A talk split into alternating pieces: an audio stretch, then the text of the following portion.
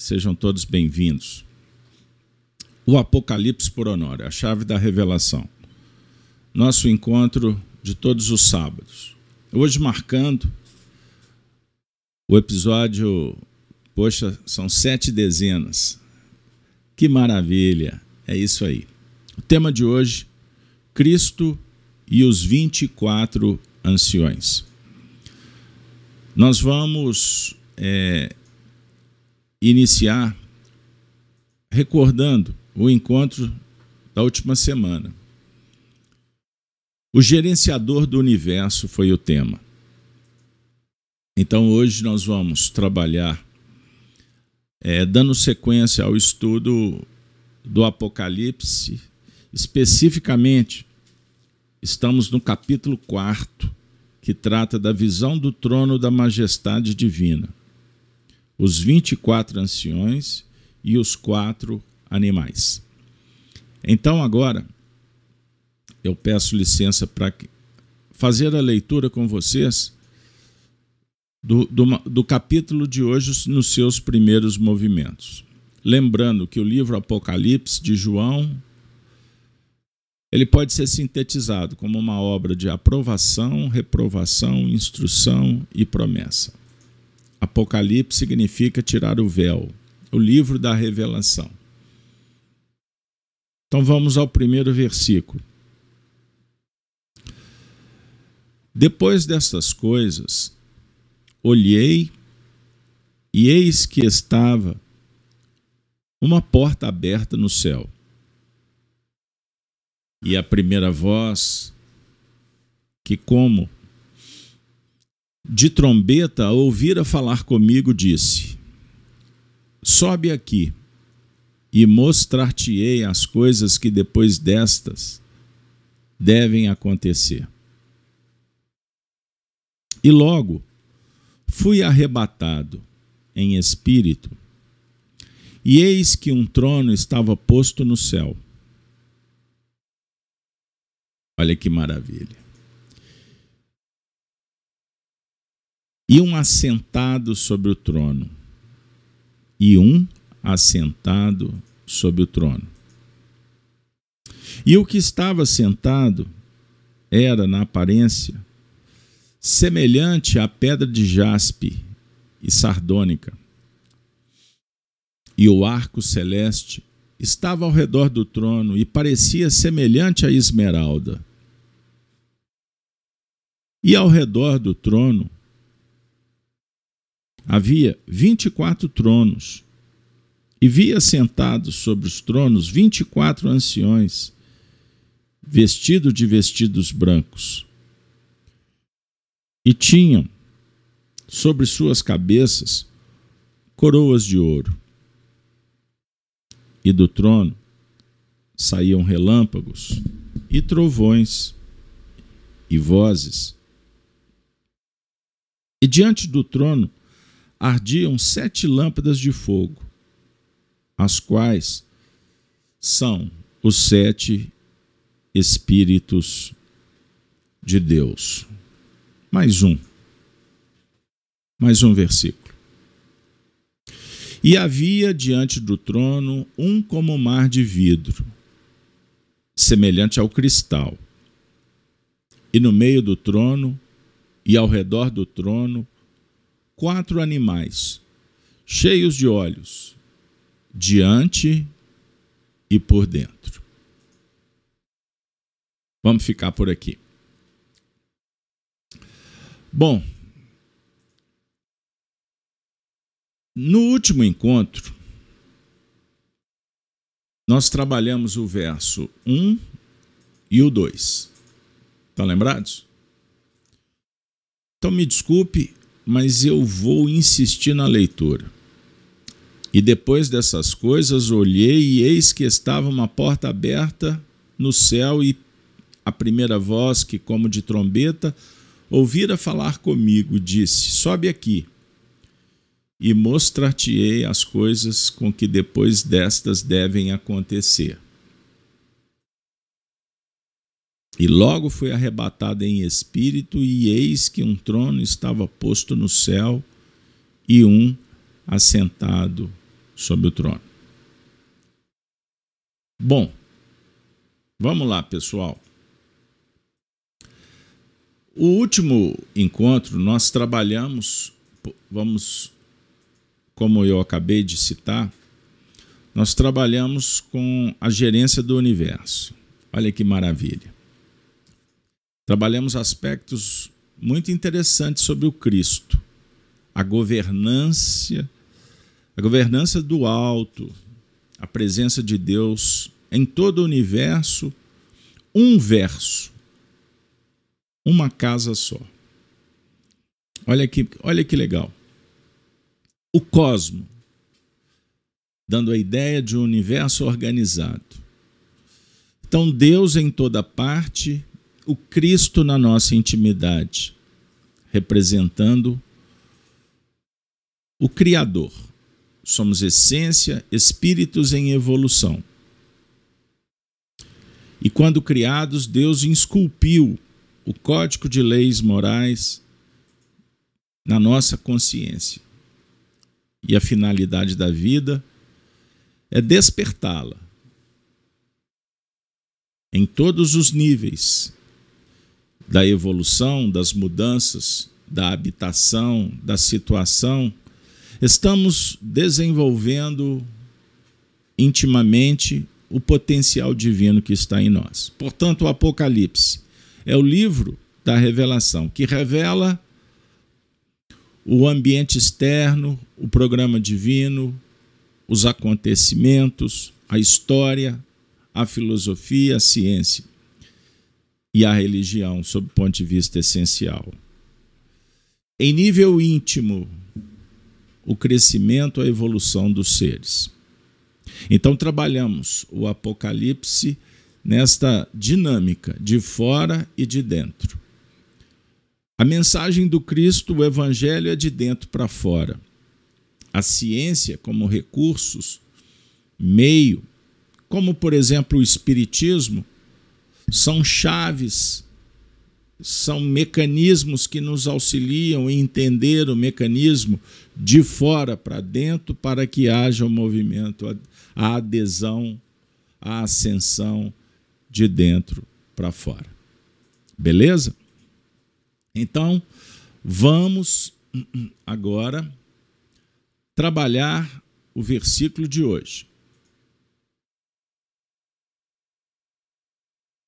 E o que estava sentado era, na aparência, vamos lá. E o que estava sentado no trono era, na aparência, semelhante à pedra de jaspe sardônica. E o arco celeste estava ao redor do trono e parecia semelhante à esmeralda. Agora vamos trazer o nosso querido Honório. Pincelamos, resumimos, e ele trabalhou assim conosco. Vamos lá. E o que estava sentado? Vamos trabalhar em nível íntimo, psicológico, filosófico na interpretação minuciosa. O que estava sentado no centro do interesse faz naturalmente o alvo da busca. Os movimentos do princípio psíquico em evolução leva naturalmente ao sentimento de adoração. Como vemos no Livro dos Espíritos, questão 650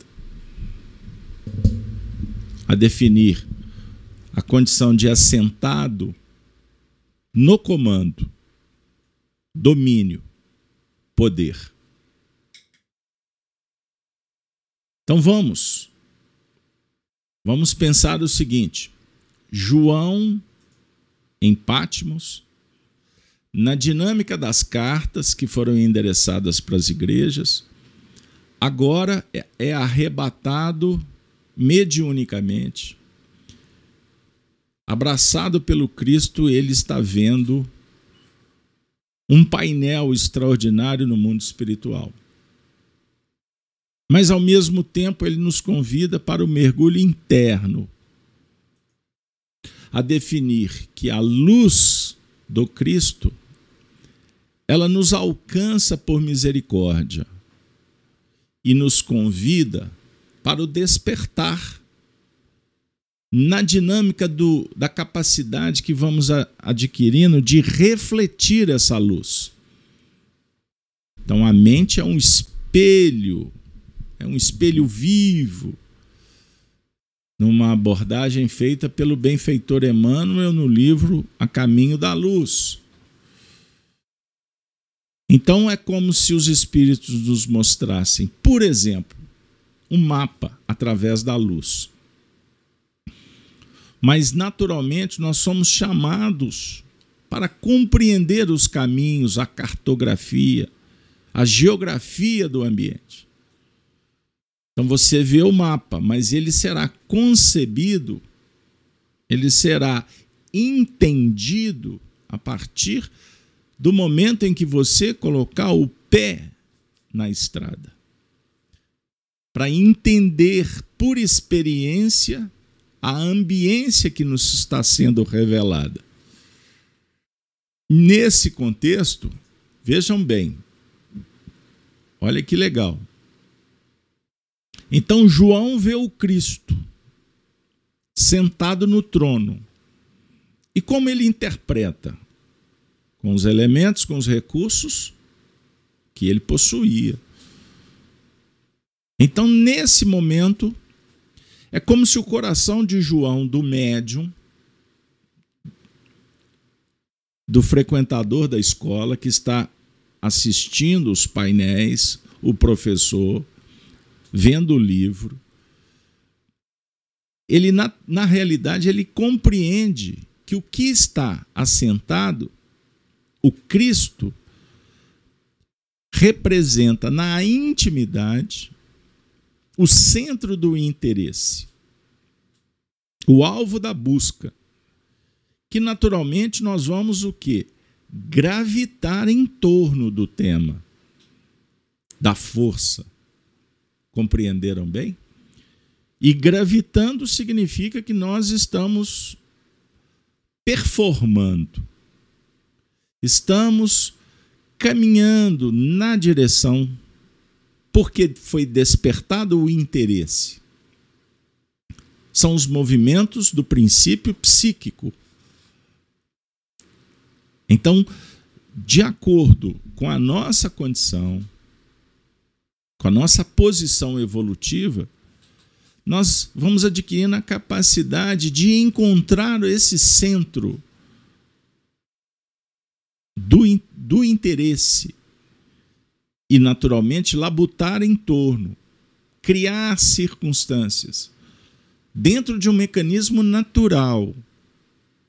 É os, e aí a gente vai trabalhando o que o Honório lembrou, o sentimento de adoração. Por isso ele citou a questão 650 do Livro dos Espíritos. A adoração. Lei natural. Portanto, a adoração é uma virtude.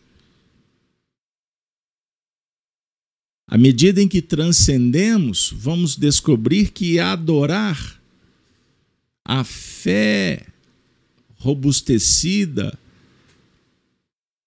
que transcende as questões humanas, nos coloca na direção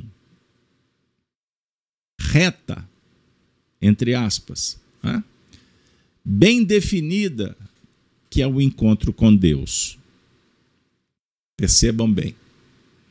Então, João vê o poder assentado, ele vê o Cristo ocupando aquela condição do trono. Em nível prático, quando você pratica uma virtude, isso é muito importante a gente caminhar sentindo, vibrando, elevando os nossos padrões mentais, sentimentais, porque isso nos dá condição lucidez, segurança, proteção. Pratique uma virtude e você vai ter paz na sua intimidade. Entenderam? Bom, olha que, que, que legal. Era, re, relendo, e o que estava sentado era, na aparência, semelhante à pedra jaspe e sardônica. A pedra, indicando solidez, indestrutibilidade do espírito, segurança. Embora ainda não seja um cristal perfeitamente transparente. Ela, de princípio, não indica complicação. A complicação surge com a cristalização mental em padrões infelizes do plano ego egoístico. Olha só, de adoração de pessoas, coisas, conceitos e princípios contrários ao bem e ao amor. Ou seja, o amor como virtude essencial e a verdade como base de sustentação dessa virtude. A pedra é burilada para se transformar numa joia, num cristal puro. É o cristal não burilado que representa o Cristo dentro de nós. O jaspe é verde, semi-transparente. Talvez a calcedônia verde e o sardônico, do grego sardius, de cor vermelha. Parece ser um tipo de ágata. E aí nós deixamos as referências para vocês anotarem. Êxodo e Ezequiel. Batem lá. Mas veja o que, que o nosso amigo Honório está trazendo como analogia.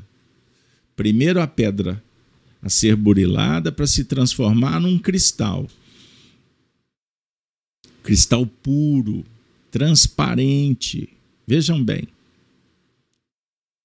Vamos recordar André Luiz falando da evolução do, no reino mineral, quando ele cita os cristalóides, os cristais representam uma faixa dos minerais em evolução, por isso eles mudam a forma. E qual que é a ideia? Na modificação de dentro para fora? Não, nos reinos inferiores o processo se dá de fora para dentro sobrepressão, calor, frio, gravitação, processos atmosféricos. E ensina André Luiz que os espíritos superiores, os arquitetos do universo, operam nesse sentido, nestas faixas. Diferentemente, quando atingimos autonomia como espíritos, o processo não é mais de fora para dentro, é de dentro para fora que você se modifica. Nesse sentido, eu trago um exemplo importante doutrinário para você entender como que funciona, por exemplo, o livre arbítrio. Quanto menos evoluído o homem, vamos para a faixa hominal, quanto menos evoluído, ou seja, mais infantil, o determinismo divino é muito mais intenso. As forças de fora para dentro, em nível de circunstância, ajudam muito mais, são efetivas. Então, o espírito nessas faixas ainda milita na faixa de liberdade de uma forma muito acanhada. Ele pensa ser livre, mas ele não pode sair do campo, do seu campo de ação, que é limitado. Um espírito puro é livre plenamente. Então, o determinismo divino para estas entidades se chama amor. E o amor é espontâneo, não é disciplinado. Compreenderam? Então eu quero dizer o seguinte: que no mundo o materialismo sugere que sejamos, que tenhamos liberdade. E ele sugere que façamos tudo, que podemos tudo. Mas ele não tem a chancela do alto. Então, quando em sociedade julgamos poder tudo, quando é possível, mas não. Existe um determinismo que impede que a gente saia das possibilidades sob o ponto de vista da gerência divina, desse poder que é transparente. Ele é verdadeiro, ele é vigoroso. Só que os homens não conseguem enxergar.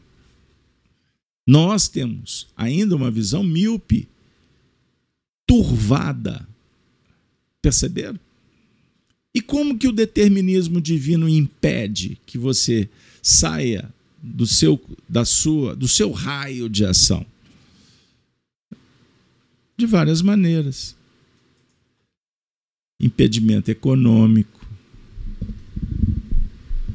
peso específico do corpo. Você não pode voar, pode? Como um pássaro. Você precisa de um equipamento. A doença, as dificuldades sociais, familiares, uma vida breve. São fatores impactantes do determinismo divino. Então, nosso querido Honório, ele falou aqui para nós que o problema do ser humano está quando cristalizado, quando cristalizamos e isso acontece em qual nível? O que, que é o, impedi o impeditivo? Os, o egoísmo, as imperfeições. Iludidos, gravitamos em torno do egoísmo. E o que, que é o egoísmo? É uma camada da nossa personalidade que é que representa a ignorância e as imperfeições. Sujidade, treva. Perceberam? Bom, então vamos prosseguir. Era na aparência semelhante à pedra jaspe sardônica. O Honório falou da, da cor branca. Ela é o plano, vejam bem, teórico globalizado. E aqui o trabalho é em função analítica, tá bom? Todos trazemos a pedra branca na essência para refratar-se, refletir em várias tonalidades a luz que recebemos. Nossa aura, por exemplo, tem coloração tônica, que corresponde aos tipos de interesses desejos e cargas mentais que irradiamos, conforme a nutrição básica que ingerimos. Vamos com calma. O que, que o Honório está falando para a gente? Ele está interpretando, por exemplo, Emmanuel. Quando fala do campo mental do espelho, nós vamos refletir a tonalidade da luz que recebemos conforme o nosso interesse. o desejo, os pensamentos. Por isso que ele fala em cargas mentais. E tudo isso dialoga com uma nutrição, nutrição básica. De acordo com a nutrição, você oferece, você produz. Perceberam? Então, num primeiro momento, essa pedra branca ela é o fundamento para a decomposição da luz. A dizer o seguinte: que conforme a tonalidade da luz, verde, vermelha, azul, é o mesmo que compreender o fruto de uma árvore. Macieira não pode dar laranja. Laranjeira dá laranja. Em Gênesis, livro de Moisés, capítulo 1, versículo 1, temos a diretriz de produzir erva verde, início do processo de alimentação da luz, que é o nosso trabalho hoje.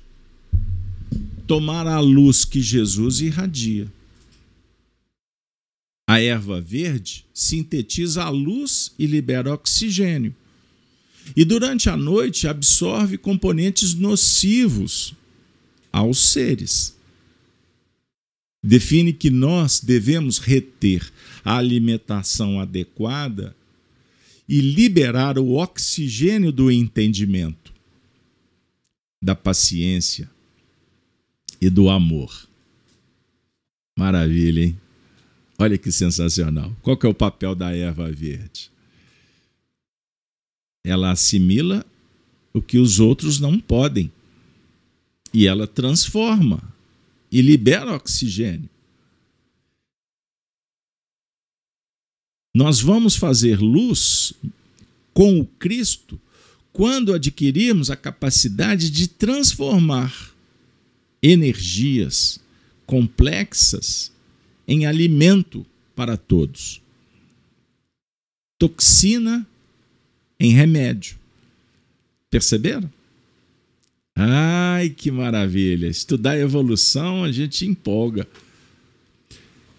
Então, tudo isso define também que ele, o Cristo, o Espírito, teve o mesmo início que todos.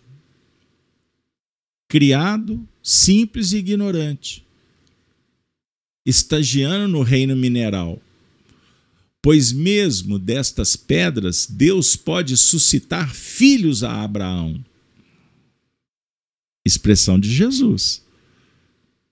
Indicando que não há cristalização complicada. Pois senão, como o ágata traz pedra jaspe e sardônica, aquelas rajadas coloridas, dando a ideia de emissão diferenciada. O monodeísmo é que é fator complicação. A ideia é fechada, complica, impede a produção.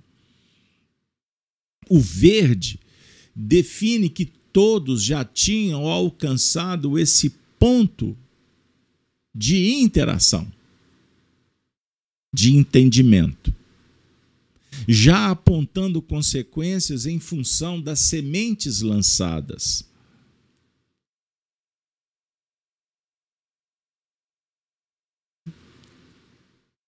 Perceberam?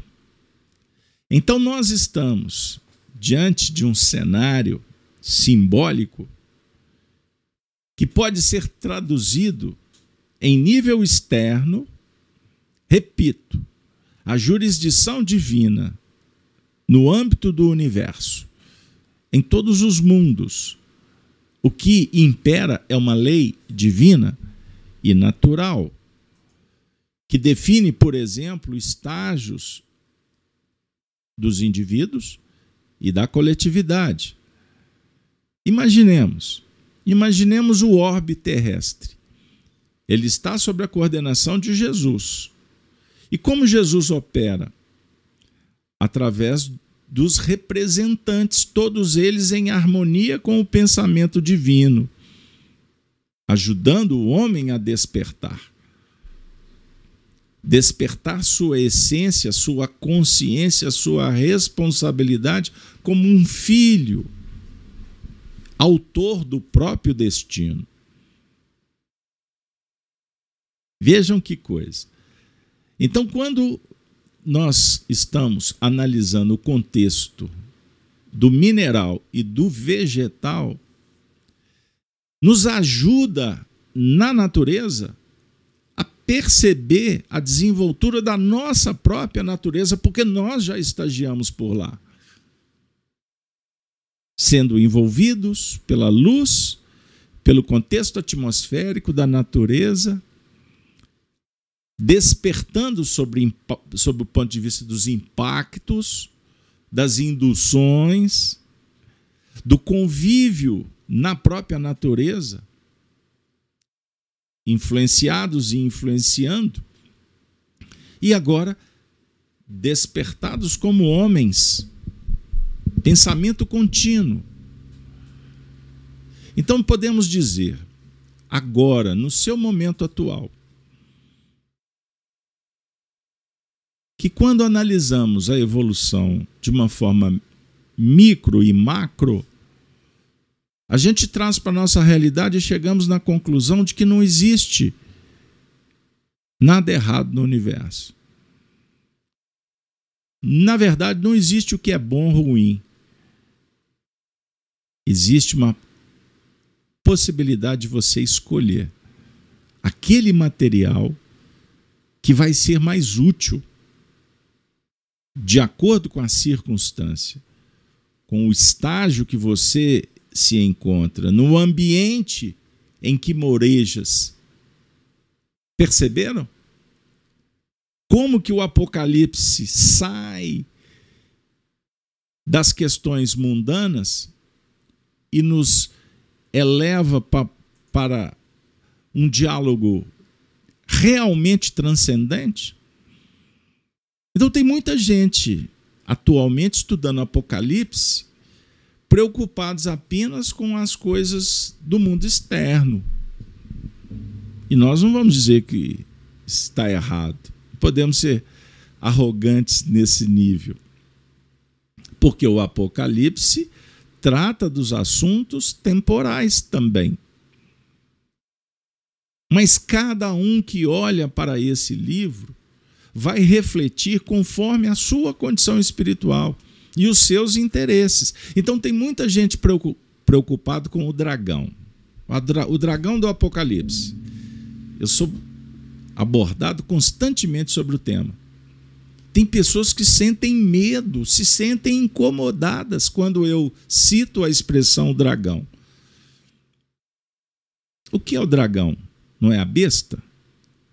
A besta de mil facetas, de mil de, de várias de várias condições, não é a serpente do Antigo Testamento? A serpente não foi indutora para a queda da Eva e Adão? Então nós podemos trabalhar em vários níveis o dragão. O dragão representando a culminância do egoísmo, do orgulho, em nível social, planetário, de massas de milhões, bilhões de espíritos, mas podemos trabalhar o dragão em nível interno e é o que nos importa. Porque o dragão de fora só tem domínio sobre o seu mundo interno se você der para ele condições. Ou seja, se você se contaminar e acreditar que ele tem poder. Por isso, ele é muito citado nos dias atuais. Porque muitos ainda trabalham a fé sob o impacto do medo, da insegurança. Perceberam? Estão querendo encontrar soluções espetaculosas para uma, uma ambiência confusa que está vigorando por aí. com o aumento do suicídio, da depressão, em função do emburrecimento coletivo, da perda de capacidade de pensar, de raciocinar, de estabelecer uma lógica nos processos. Porque o emburrecimento coletivo sugere o analfabetismo funcional. O indivíduo não sabe fazer mais conta. É. Outro dia eu fui na padaria, fui pagar o, o alimento que eu adquiri. O companheiro no caixa, primeiro se assustou porque eu dei uma nota. Ele já estava me dando a, a maquininha. E quando eu dei a nota, ele foi no caixa para fazer a conta de quanto que ele teria que me dar o troco.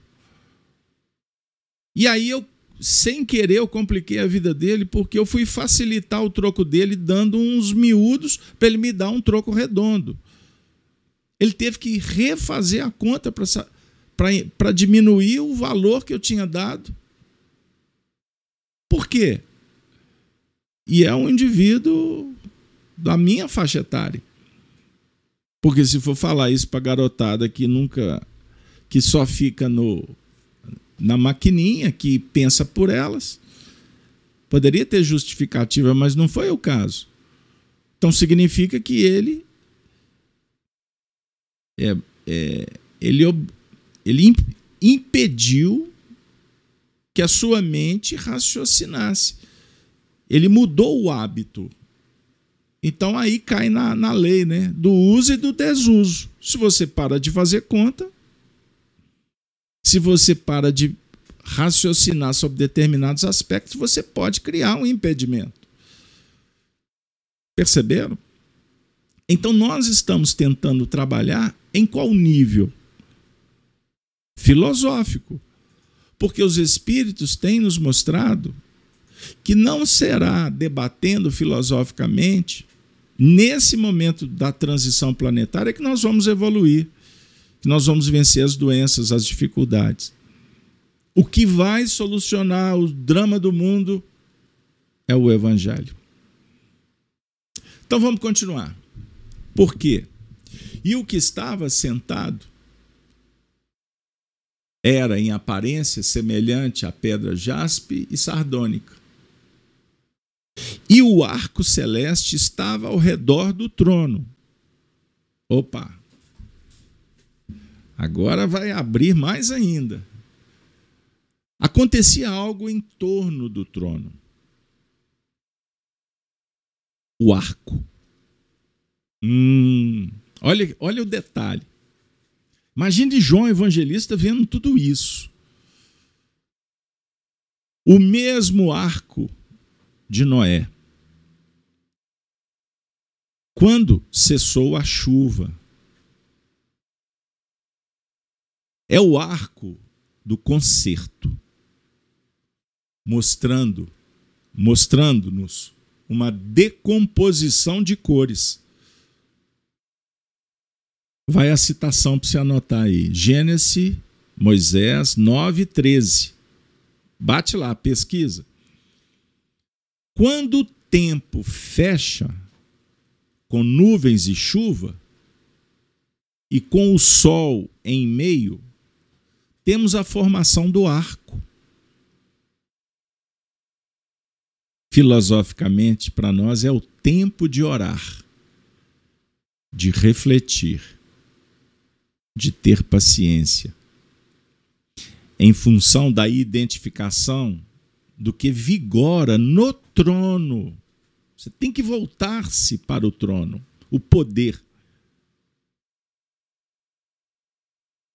sobre o coração. A cena majestosa, ela mexe, ela impacta. Então é a hora da introspecção. Não é a hora do desequilíbrio. Não é a hora de perder a oportunidade de ver para entender. É identificar o poder. E o que que o poder, a vontade, a soberania divina está apontando, está indicando. O Honório falou da nuvem, formada pelas nossas emissões mentais, que são o vapor. Poderá ser nuvem de sobrepeso, que trará precipitações de acordo com a sua natureza. Mas, independentemente da sua natureza, o arco formado pela decomposição da luz do Sol, na ação prismática das gotículas de água, sempre está presente, pois o Sol não se ausenta. O próprio corpo é um prisma que realiza a decomposição da luz. É ou não é? O que, que vocês acham? O corpo não decompõe a luz? Já a nuvem de sobrepeso, propondo ressarcimento pela noite, que ela proporciona, trazendo sinais novos como trovões, relâmpago, saraiva. Mas na noite temos a presença das estrelas, indicando que a misericórdia divina não está ausente. O arco-íris. Olha que maravilha. A nuvem sempre traz o arco, que representa o processo de filtragem da luz, apontando que o Sol está presente, embora não visto, assim como Jesus na nossa vida. É o componente mantenedor da esperança. Arco. Plano setenário da evolução arco celeste ao redor do trono. Desse que estava no trono se irradiava a linha setenária da evolução. Sete linhas vibracionais básicas, direcionando-se para todos os que se encontram em órbita nas várias laçadas da espiral. Gente, quando eu estava projetando o encontro de hoje,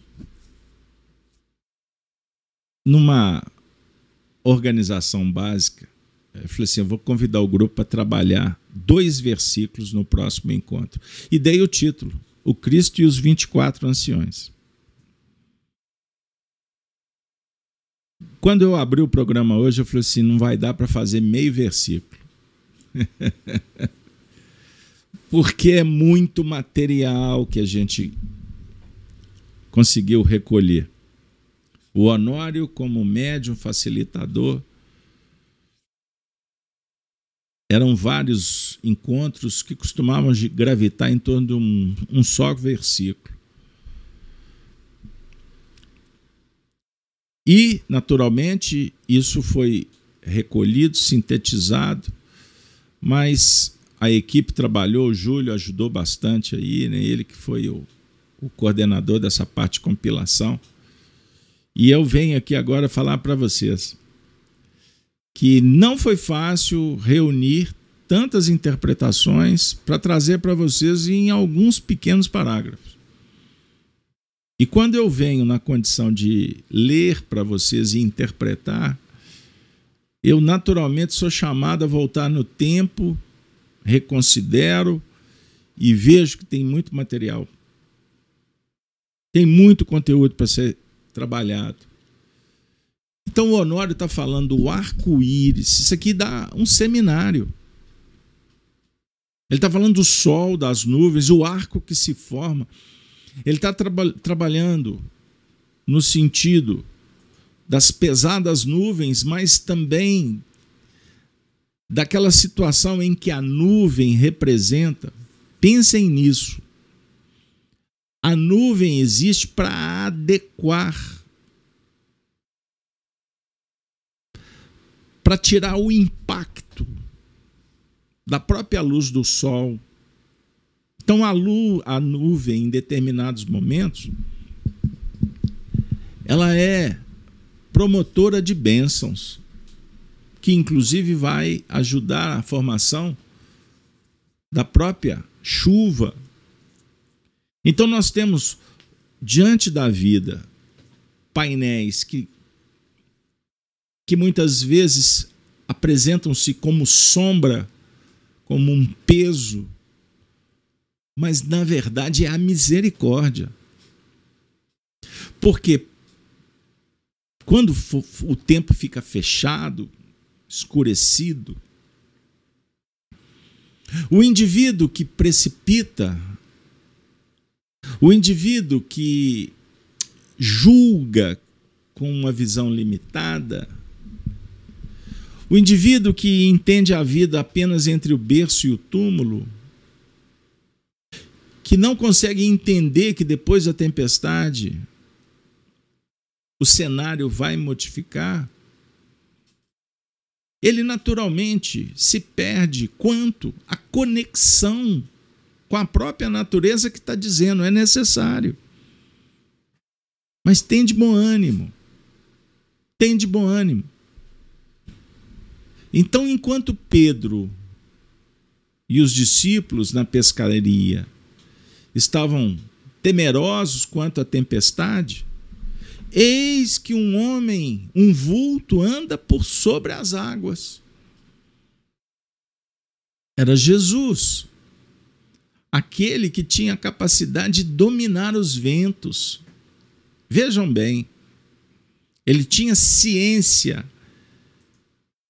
por isso ele tinha poder. A ciência do infinito, ele dominava, ele conhecia, ele era professor. E ele está dizendo: vocês estão com medo do quê? Não é para ter medo, é para entender que as tempestades fazem parte do processo. Então, observem as nuvens, elas estão em torno de um fulcro irradiador que é o Sol. Mas quando esse Sol fica escondido, a sua luz ela se irradia de uma forma setenária. É isso que o Honório está colocando espiraloide. E cada um vai assimilando conforme a sua capacidade. Uns vão assimilar a luz vermelha, a luz amarela, a luz branca, cada um na sua condição. Mas a luz é irradiada por amor e por verdade, portanto, justa. A Marilac está colocando aqui no chat: somos pequenos universo dentro de um grande universo. Se não harmonizamos nossas funções, a nossa visão e ação será sempre turva. As engrenagens, olha que maravilha trabalha de acordo com o óleo que as mantém. Ação e reação. Maravilha, Marilac. Muito obrigado pela sua participação. Perceberam? Olha que maravilha. Então o verde está presente no meio do arco. Porque parecia semelhante à esmeralda. Deixa eu reler e o que estava sentado era, na aparência, semelhante à pedra jaspe e sardônica. E o arco celeste estava ao redor do trono e parecia semelhante à esmeralda. A esmeralda não é uma pedra verde? Define um processo globalizado de evolução mas que na média atende a todos. Sensacional. Processo globalizado. Já ouviram falar desse termo? Muito em voga após o advento da, por exemplo, da comunicação, a internet, das antenas parabólicas, o mundo ficou globalizado. Não é assim? A definir que o sol irradia para todos. Esse é o ponto. O sol irradia para todos.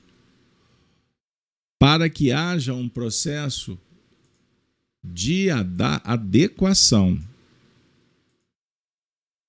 por parte de todos que são beneficiados pelo sol. Certinho? Estão de acordo? Estão de acordo? Então vamos lá. Continuando. Aí surge os 24 tronos. Hum, e do trono saíam, parecia a esmeralda. E ao redor do trono havia 24 tronos. Agora nós vamos para o versículo 4. E havia 24 tronos, e via sentados sobre os tronos 24 anciãos vestidos de vestidos brancos e tinham sobre suas cabeças coroas de ouro. Que maravilha, hein? Poder compartilhado. Primeiro, Cristo estava sentado sobre o trono. Não podemos perder esse foco. O Cristo sentado no trono. Agora nós vamos ver 24 tronos em torno. É, é desse assunto que João está tratando no texto. E quatro, vinte, ó, vou repetir. E ao redor do trono do Cristo havia 24 tronos, e via sentados sobre os tronos 24 anciões. A ideia é essa. Poder compartilhado. Processo de cocriação. Pois Deus não faz. O Honório batia muito nessa tecla. E criou Deus os céus e a terra. Deus não faz, Deus cria. Os espíritos são co-criadores do universo. Eis o que o Espiritismo nos ofereceu como uma chave para interpretar. Está escrito em Moisés: E disse Deus: faça luz, haja luz.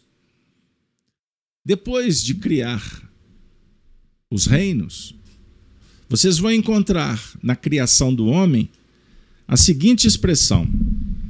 Vou voltar aqui no Antigo Testamento, Moisés, depois da criação dos seres viventes, a criação do céu e da terra, aí nós vamos encontrar no capítulo 1, no verso 26. E disse Deus, deixa eu voltar aqui para vocês não ficarem confusos com as imagens. E disse Deus,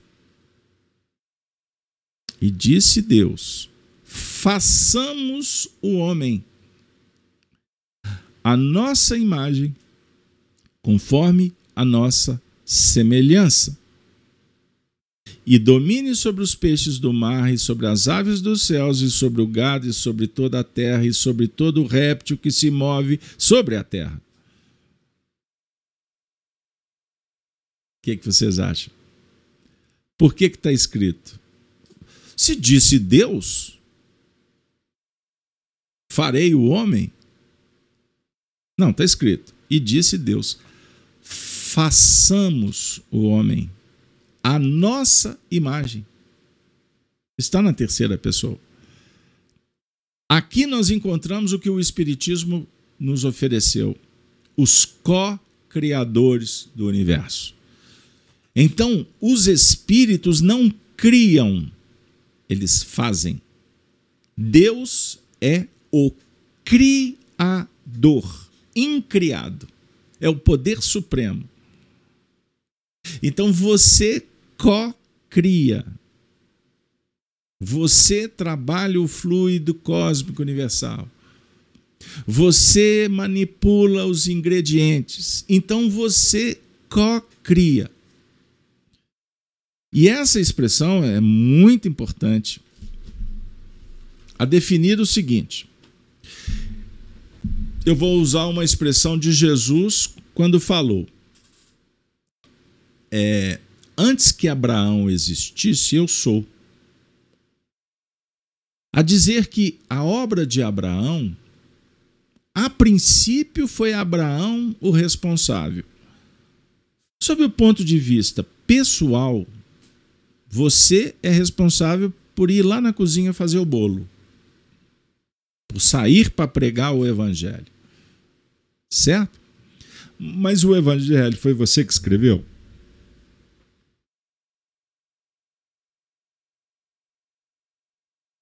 A farinha do, a farinha do bolo foi você que produziu? A farinha veio de onde? Aí a gente vai na escala. Então a matéria é criada por Deus. Os homens aprendem a lidar. Por isso, nós vamos encontrar no livro dos Espíritos a seguinte expressão: a matéria é o laço que prende o espírito, e o espírito tem a, a missão de intelectualizar a matéria.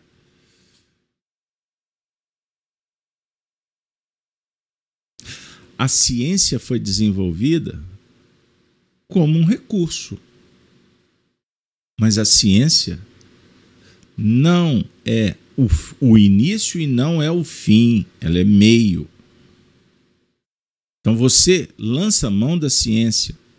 Os homens conquistaram, mas os homens estão distantes do poder divino. Eles têm um poder limitado, transitório. Então não temam os homens. tema a Deus. E o temer aqui, o temor é no sentido de respeitar, ser honesto, intelecto-moralmente falando. Compreenderam? Que maravilha, hein? Sensacional. Então, o poder que João visualizou. No início, Jesus, o Cristo, sentado no trono, mas em torno 24 tronos e 24 anciões. Os tronos definem poderio de ação, concessão de trabalho e recursos para a elaboração. E coroas definindo a resultante das buscas pessoais que, que conferem a autoridade. Então você busca, você bate, você pede e a vida responde para que você adquira autoridade. O trono é um investimento que leva à conquista do poder. Na terra, os homens querem o trono para ter o poder, não é assim? No reino do espírito, os homens, os espíritos, buscam o poder do Cristo, que é a irradiação do amor e da justiça divina, ou seja, pela prática das virtudes, no bom combate e sabem que o poder, o trono de Deus, é legítimo e o dos homens não é. Por isso, o poder dos homens ele sugere disputa. O poder dos homens é transitório. Toda nação, todo grande império ascendeu e morreu tudo que nós buscamos priorizar na terra em detrimento do céu tem prazo de validade. Por isso, os espíritos superiores se desvinculam gradativamente do que os homens procuram vincular-se constantemente.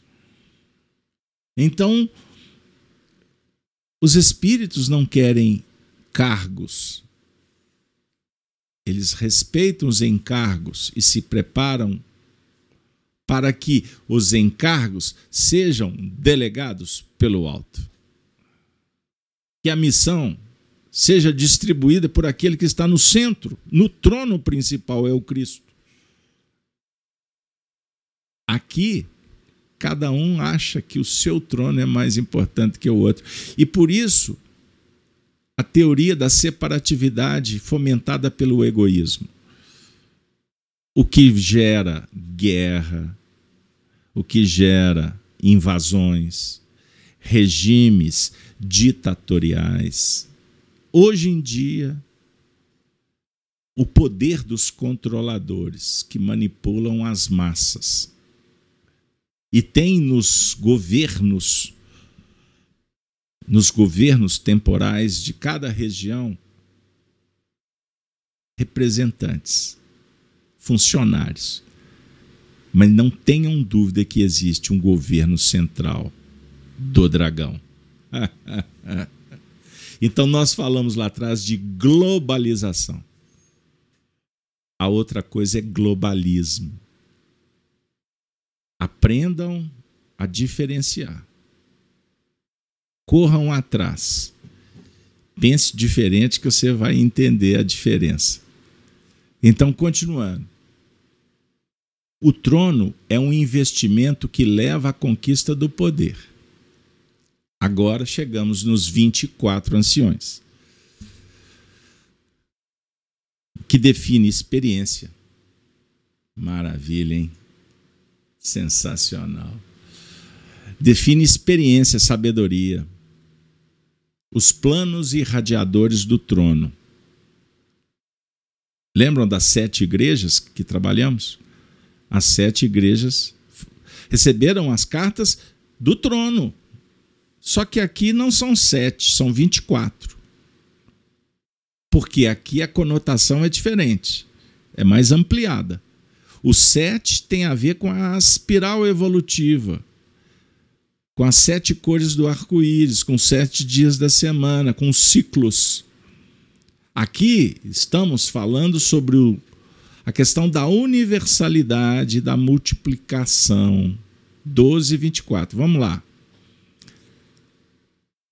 A definir o seguinte: os anciãos, experiência, sabedoria, planos irradiadores do trono, porque o trono trabalha com planos, com projetos, com dimensões. Portanto, os projetos são adequados a cada região, a cada mundo, a cada esfera espiritual, a cada habitante e habitações. Então, nós temos as casas espíritas, elas têm um plano de divulgação do espiritismo. Não é assim? Divulgação e vivência. Porque se for só divulgação, a perna está torta. Está faltando um membro. O espírita que não se preocupa em ser coerente, em viver, ele é mais um religioso materialista. E no mundo atual, preponderam, porque vivemos uma era anunciada pelas profecias, inclusive confirmada pelos espíritos na obra kardeciana, nos livros de André Luiz, que vivemos uma época em que a maior parte dos seres que estão na Terra são seres que estão fazendo escolhas muito importantes. E existem muitos espíritos enfermos, porque estavam nos hospitais, nos cárceres e foram liberados a definir então que os planos divinos estão muito intensificados nos dias que se seguem, que vivemos, no nosso momento histórico. Perceberam? Então, o trono é um investimento que leva à conquista do poder. E os 24 anciãos, a representação, a operacionalização dos planos. O trono está dentro de nós. Ah, casa aberta. Essa parte é que eu gosto. É quando você vai tratar da psicologia, da filosofia moral espírita. É. Porque aí a gente vai começar a resolver as nossas questões, né? Sim, porque você não vai resolver os problemas do mundo lá de fora. Então, vamos lá. Está dentro de nós o trono. Síntese e abrindo para análise. 12. Atendendo gentios e 12. Atendendo capelinos ou judeus. Aqui eu preciso parar. Aqui nós temos que, que explicar isso aqui sem alongar demais. Dizendo o seguinte: que são 24 não é assim? A definir que 12 tronos são projetos que vão atender aos gentios. Eu acabei de falar de um grupo de espíritos ainda distantes do evangelho. Doze se aproximando do evangelho. Por isso é que ele falou: doze são gentios e doze capelinos, os judeus. Então nós podemos dizer que estamos matriculados no 12 dos capelinos. A raça adâmica, que Allan Kardec caracteriza como rebelde. Perceberam aí? Captaram? Agora, não significa que a metade da humanidade está no 12 e a outra metade no outro 12. Quem sabe podemos afirmar que o percentual menor atualmente, porque isso muda, existe uma dinâmica. Mas atualmente, percentual maior são, de genti são dos gentios. Percebam bem. Mas os doze do colégio apostólico estão dentro dos doze da grande massa dos rebeldes, dos gentios, dos capelinos. Então tem grupos e subgrupos. A ideia é essa, tá bom? Porque senão a gente fecha e faz conta errada. Então, o 12 significa universalidade do ensino e da aprendizagem. Pelas experiências reencarnatórias nos vários pontos do globo. Temos os doze signos do zodíaco como antenas captadoras. Olha que maravilha! E irradiadoras ao mesmo tempo. Então aqui o Honório nos ofereceu mais um símbolo, os doze signos do zodíaco. Representam arquétipos, mas ele está falando de antenas que recebem e que irradiam. Perceberam?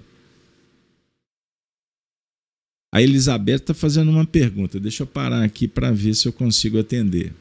O trono é de Deus antes de ser de todos. E não é de ninguém se não for de Deus. eu acabei completando sua frase. Na verdade, sendo o trono, nós falamos do Cristo, né? É, Jesus, sob o ponto de vista da jurisdição entre os espíritos. Jesus, o Cristo, com autoridade crística, ou seja, Deus em toda parte e na intimidade de todos os corações. O poder central, ele está representado, Elizabeth, na sua intimidade pelas leis que estão esculpidas, que é o Código de Lei Moral. Ele que deve reger a sua vida. Quando a sua personalidade não se curva, não se adapta, não aceita, o que, que acontece? Desarmonia, prevaricação. Você abusa do poder diante da lei. Isso gera doença e nos afastamos do trono. Não participamos da festa que o rei promove. E essa festa é o bem-estar, é a felicidade, é a paz na consciência. Não sei se deu uma ideia aí para você. Então, continuando. Então, o 12 indica universalidade. Esse é o ponto importante para a gente. 12. Vejam Mateus 4, 16 e Isaías 9, 2, para quem gosta de anotar e pesquisar depois. Um grupo gerenciando os acontecimentos dos caídos aqui no orbe, com a análise deles através das tribos de Israel, a partir de Jacó, de acordo com, seus, com as suas características e predisposições interiores. E os outros relacionados com o grupo em formação aqui na Terra ver na página 8 do capítulo 50 de Apocalipse sobre a decadência de Abraão e de Jacó.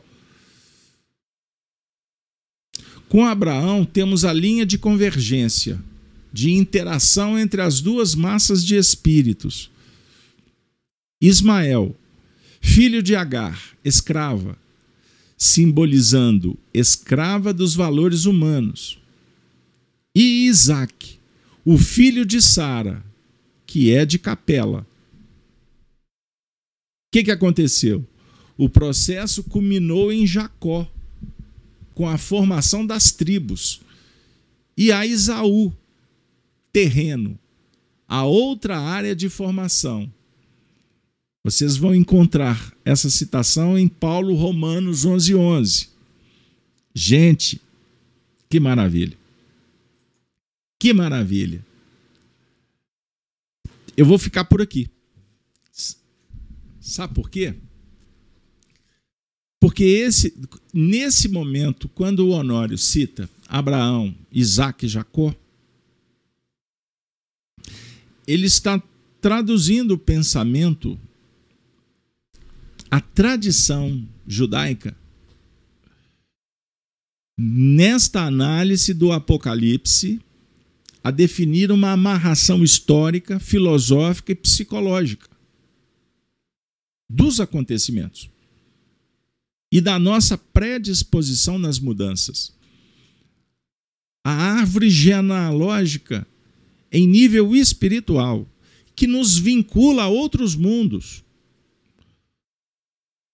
Porque Abraão, Isaac e Jacó representam toda a desenvoltura, a linhagem dos judeus, que são os espíritos degredados. O judeu, gente, eu não estou falando do povo judeu apenas. Eu estou falando dos espíritos que vieram para o planeta Terra classificados como raça adâmica. Sendo os judeus a raça que foi escolhida para aglutinar, para abraçar compromissada com as outras raças, no sentido de trazer a mensagem do Evangelho e todos os povos gravitarem em torno do poder central que é o Cristo. Perceberam? Então eu tenho que ter cautela agora, calma, porque eu não posso ter a pretensão de correr nesse momento. Na próxima semana eu vou voltar. Eu vou voltar porque tem muito material aqui que eu não posso deixar escapar. Então eu peço desculpa para vocês, até por ter colocado uma carga muito grande. E graças a Deus eu acabei escolhendo antecipadamente e, e, e vai ficar como tema central para o próximo encontro: o simbolismo dos 24 anciãos. Se vocês estiverem de acordo, nós vamos voltar nesse ponto dos 12 e dos 24, para a gente poder trazer essa dinâmica para o nosso contexto, sob o ponto de vista do estudo, e para o nosso momento histórico em nível dos nossos compromissos espirituais como cidadãos do universo, reencarnados na Terra, com a orientação do Espiritismo, compromissados em viver com Jesus, por Jesus, agora e sempre. Chegamos ao fim. Puxa, eu eu quero até a manifestação de vocês no chat porque eu acho que o estudo hoje foi muito produtivo. Espero que vocês tenham gostado. Peço desculpas. Vou mandar sempre um abraço para Karen lá em São Paulo. Não, Karen, desculpa se a fumaça saiu pela cabeça fora aí. Ela costuma dizer que o Apocalipse costuma dar uns trancos na gente, né? Mas a ideia, a ideia é que a gente possa caminhar assim com muita tranquilidade, né? Por isso não temos pressa. Hoje eu vou fazer um, um estudo no grupo Sheila sobre a transfiguração de Jesus. Convido vocês para acompanhar, eu vou ver se eu consigo disponibilizar amanhã, porque eu já vi que, de alguma forma, o cenário do Apocalipse do nosso encontro de hoje vai, vai, vai desenvolver lá na sala de estudo no grupo, no grupo Sheila. Pessoal, que alegria! Muito obrigado, eu agradeço a todos que estão no chat, Marilac, Regina, Urivânia, Alice, todo mundo que está aí, Dona Núzia, né? Minha mãe. Ei, mãe, um beijo aí para a senhora.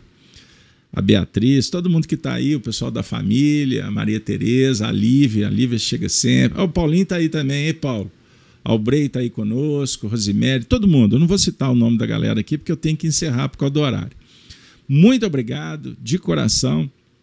Convido ainda vocês a estarem conosco ao longo da semana com o Gênesis no Lar todas as manhãs, o Evangelho do Coração, 6 e 42 nós estamos juntos todas as manhãs de segunda a sexta. E para o grupo que me acompanha só com o Apocalipse, com o Honório, muito obrigado. Tenho uma notícia para vocês. Eu estou colocando aos poucos o estudo Gênesis é, feito pelo Honório em áudio no nosso canal Gênesis. Então, meu compromisso com o Honório, né, com a equipe Emmanuel, é trazer material histórico para o nosso canal. Então, venham participar conosco, estudem, acessem as playlists, que tem muita coisa boa aí. E ontem eu comentava aqui em casa com a minha, a minha querida esposa, eu disse: Ana, que pena, que pena que tem muito pouca coisa do nosso querido Honório Abreu.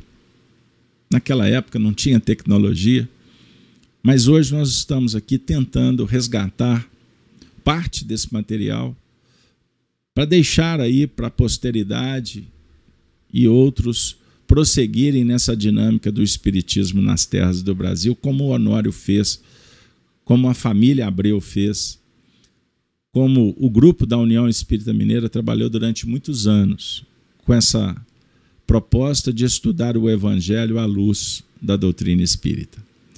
Vamos encerrar? Vamos fazer a prece final? Vamos acompanhar de novo, agora, com vocês.